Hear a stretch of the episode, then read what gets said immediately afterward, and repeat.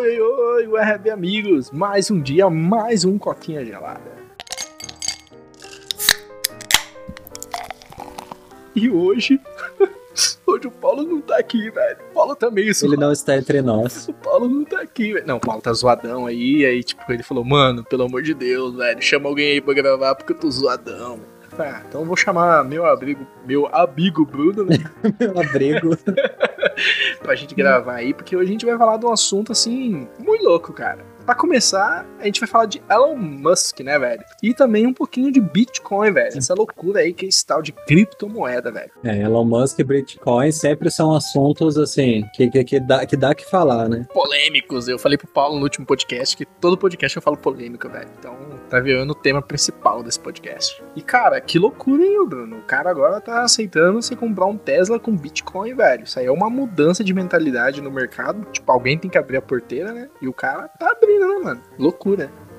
Para princípio, né? Oi para todo mundo. Bruno aqui, tá substituindo. Substituindo não, né? No Polo não, não pode no, no, nos dar a presença, a honra de sua presença e tal. Estamos aqui para falar de bitcoins. Não só de bitcoin, né? Qualquer criptomoeda. Uhum. Cara, que mudança no mercado, né, velho? Doideira. Cara, o, o Elon Musk é, é, esperto, né? O cara, o cara é, é, malandrão já desde sempre. Porque ele, pra quem não sabe, ele vive, vive fazendo aquelas, aquelas extravagâncias, né? De bilionário que não tem o que fazer e acaba fazendo graça para tentar ganhar mais dinheiro. É, inclusive, ele apostou com, a Austrália, se eu não me engano, que ele conseguia construir né, o, o, equipamento lá para ele. Aí ele, ele falou: ó, se eu terminar em tanto tempo, vocês vão me pagar tanto a mais. Se eu não conseguir, vocês não precisam pagar nada. É, não, na verdade, ele fez um contrato para fazer um banco de baterias que a Austrália ela tava sofrendo muito com picos de luz, né? E aí ele fez um banco de baterias e pediu 100 dias. E falou que se ele não fizesse nos 100 dias, ele não ia cobrar o projeto. Ele entregou em 60 dias. É, só que aí ele pediu um, um extra por isso, tipo, ele cobrou a mais, então foi um investimento de risco que deu certo. Ah, é, o Elon Musk, a gente até queria gravar um supercast dele, porque ele é um cara muito assim, fora da curva, né, velho? Eu não sei se ele é um gênio ou se ele é o maior marqueteiro de todos os tempos, mas que ele tá fazendo umas coisas no mundo que tá mudando o jeito nosso de ver, é, é incrível, cara. Uma das coisas que eu mais acho maneiro que ele tá fazendo é o Hyperloop, você já ouviu falar? Hyper? Hyperloop.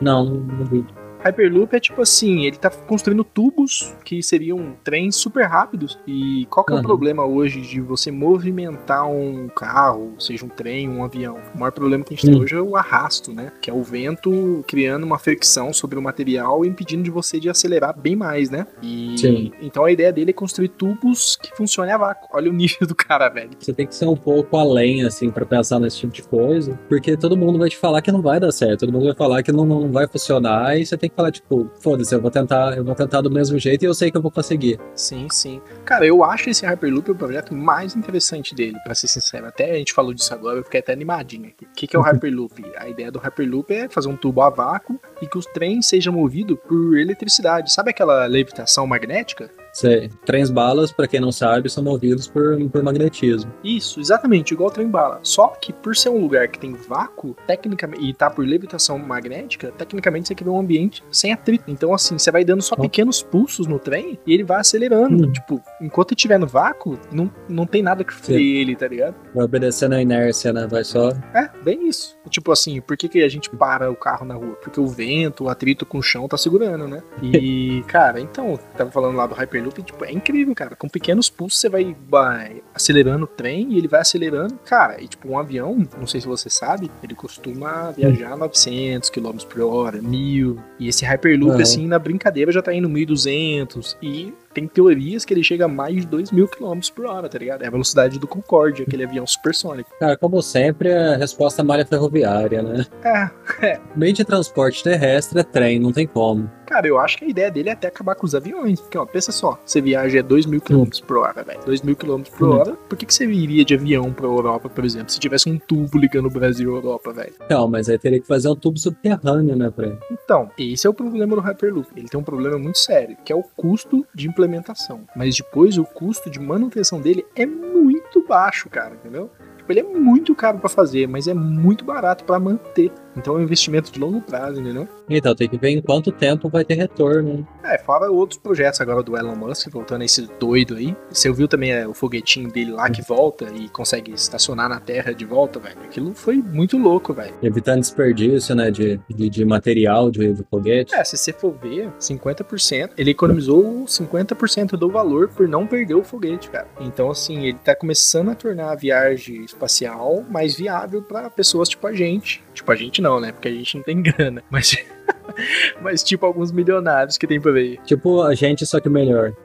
a gente só com dinheiro. Não tão bonito quanto a gente, mas com dinheiro, né? Equipamento, né, da, da, de, de, de aviões, de aviões, não, de naves espaciais, tem muito ouro e prata, porque são condutores bons. Então acaba sendo um custo ainda muito maior, né, pra, pra criar. Uhum, exatamente, cara. Então, tipo assim, o cara revolucionou, velho. E voltando agora ao assunto principal do podcast, mano, cara, é bizarro você pensar em comprar um Tesla M3 aí pagando com Bitcoin, velho. Que doideira, né? Então, é, ele tá revolucionando de novo, né, agora em criptomoeda, enquanto ele investe em criptomoedas, o que é mais inteligente ainda. Ele acabou de investir, acabou assim, faz acho que um mês, investiu 1,5 bilhões de dólares ou euros, agora não, não o sei. brasileiro, né? Mas,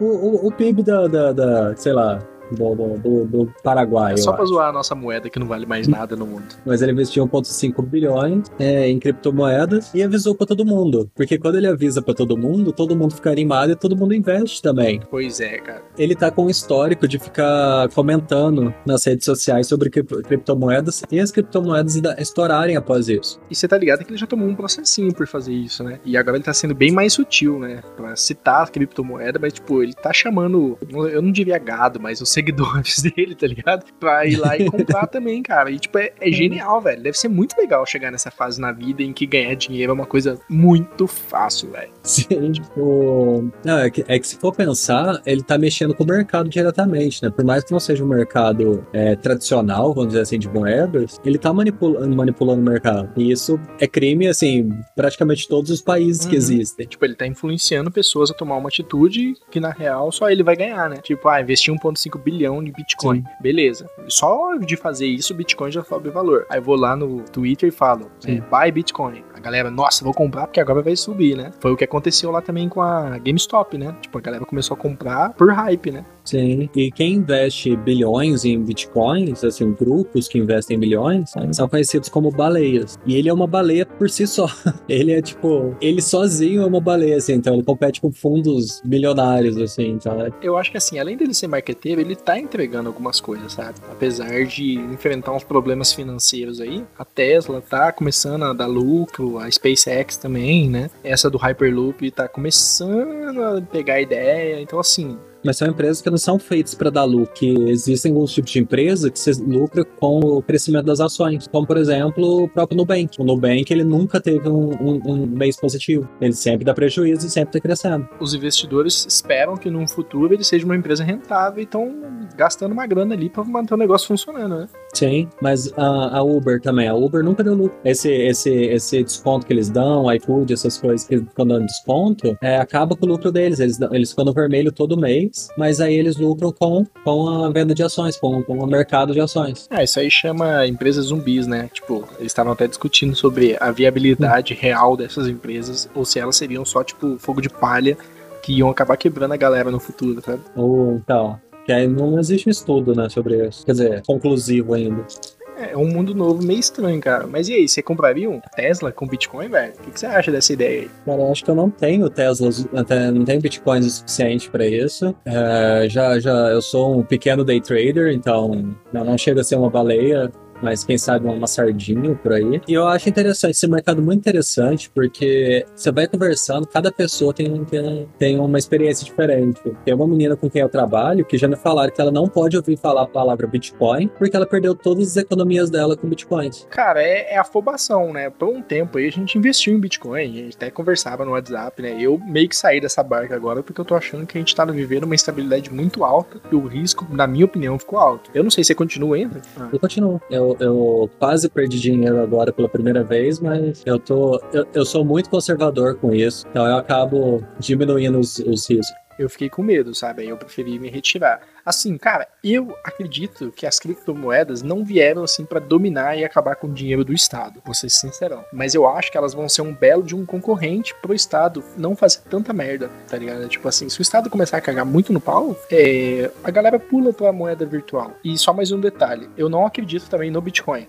por incrível que pareça. Mas eu acredito na ideia do Bitcoin. O Bitcoin, tem assunto para um outro podcast, ele tem muito problema estrutural. Eu até comentei isso com você, né? Aham. Ele nunca vai conseguir ser uma moeda pro dia a dia. Mas, cara, eu realmente acredito numa moeda gerenciada por uma inteligência artificial. Tipo, eu vou lá e faço a moeda do Pedro. Eu acredito que por essa inteligência artificial que eu programei, que ela vai ser a melhor do mercado. Aí chega o Bruno e fala: Não, eu acho que a moeda do Pedro é uma bosta. Eu vou fazer a minha com outra inteligência artificial que tem outro jeito de levar o mercado financeiro. Então, assim, mano, você criou uma concorrência até pro dinheiro. E se você for ver ao pé da letra, o dinheiro é um produto, né? Quando o governo põe muito desse produto no mercado, ele perde o valor, né? Que é o que tá acontecendo com o real agora. Sim. A princípio, a criptomoeda eu não, eu não, eu não acho que tenha sido criado pensando em usar no dia a dia, né? Imagino que os criadores tenham, tenham imaginado isso, do Bitcoin, né? Do... Na verdade, eles imaginaram sim. Só que o Bitcoin tem esse problema estrutural. Porque no começo, você fazia uma transação em um segundo. Só que aí, quanto mais moeda tem no mercado, mais demora essa transação ocorrer, mais poder de processamento de PC você precisa. Então, tipo assim, por isso eu não acredito no Bitcoin. Mas eu acredito que vai Uhum. surgir uma moeda aí com uma liquidez, tipo, padrão Pix, tá ligado? Hoje eu pego o Pix, eu te mando um dinheiro, se eu me mandar Sim. agora, em um segundo você já falou, chegou aqui. Então, assim, quando a gente atingir esse nível de maturidade numa moeda virtual, vai ser interessante ir na padaria e comprar Ah. pão com alguma criptocoin aí, tá ligado? O, o interessante do mercado, né, que ele não se, não, não se comporta muito como, como o governo quer, vamos dizer assim, porque se- o, o governo estabelece algumas limitações para o livre mercado, é, pra prote- até mesmo para proteger pequenas empresas, coisas assim. E- então, quando surge uma coisa nova, como por exemplo criptomoeda, nenhum, nenhum governo está preparado, nenhum governo fez uma lei anterior, tipo, ah, caso algum dia exista uma criptomoeda, porque todas as leis são feitas depois. Uhum. Então é muito interessante agora ver como que tá todo mundo, todos os países reagindo a, a isso, né? A- ao Elon Musk mandando comprar com criptomoeda nas empresas dele. Porque, por exemplo, a Europa acabou tá, tá tentando criar algumas leis que barram fortemente criptomoedas, assim, que tornam muito mais difíceis ou que, que fazem taxações muito altas. Que idiota, né? Ah, o que é idiota, mas é o que eles querem, né? Eles não querem perder o controle da moeda. Então, assim, a gente, a gente é refém do Estado porque o Estado comanda o dinheiro. Então, é por isso que eu gosto dessa ideia do você ter pra onde correr, velho. Mano, qualquer coisa que é. O dinheiro hoje no,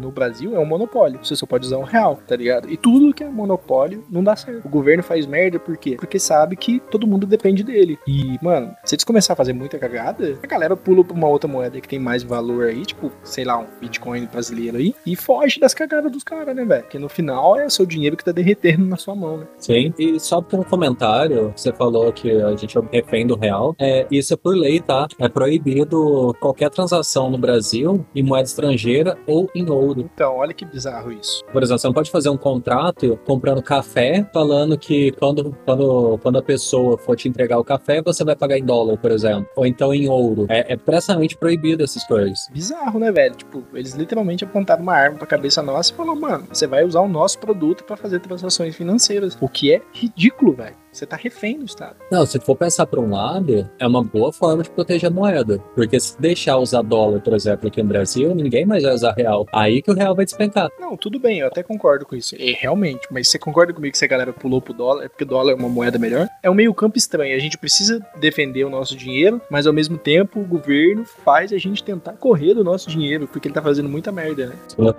É, é, é realmente aquela coisa. Eu acredito no, no, no mercado livre, só que com pequenos ajustes do, do, do- do Estado, né? mas o mínimo possível. É, assim, eu acredito que o Estado tem que corrigir uma coisa ou outra. A gente já tentou o mercado livre puro e não deu certo. No, no, a mão invisível do mercado não dá certo. Mas o problema é que a gente fica, fica refém, assim, por exemplo, é, vai entrar governo, vai sair governo, e eles não vão tentar fazer uma coisa a longo prazo para que vai aparecer só lá na frente. Eles vão tentar fazer na hora. E a economia não gosta disso. Tem um termo pra isso, né? Populismo.